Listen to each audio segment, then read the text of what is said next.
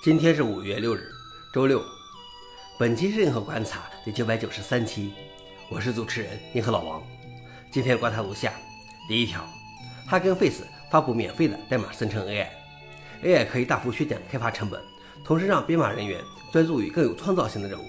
据研究，开发人员至少有一半的工作是在调试，而不是积极编程。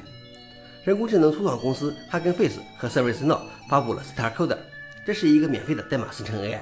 与 GitHub Copilot 等类似，它在八十多种编程语言以及 GitHub 资源库中的文本上进行训练，包括文档和编程笔记本。StarCoder 可以继承在 VS Code 中，并且像 ChatGPT 一样，可以遵循基本指令，例如创建一个应用程序的用户界面，并回答关于代码的问题。消息来源：TechCrunch。老王点评：但是 AI 会让程序员从事更多更有创造性的工作吗？还是会让程序员更偷懒？第二条是，Gmail 开始在收件箱中间显示广告。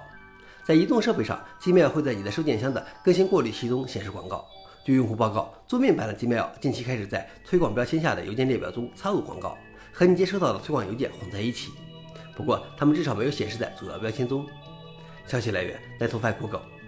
老王点评：虽然很多人反对，但是我觉得还可以接受，毕竟推广标签本来就是各种软银广告。最后一条是，OpenAI 不再依赖 API 客户的数据来训练。OpenAI 称，该公司不再用付费客户的数据训练其人工智能大语言模型，已经有一段时间没有训练了。OpenAI 的服务条款已于三月一日悄然更新。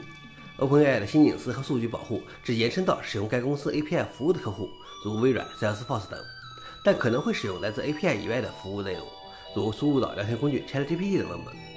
消息来源：CNBC。老王点评：免费的代价就是被用来训练。以上就是今天的硬核观察。想了解视频的详情，请访问随后链接。谢谢大家，我们明天见。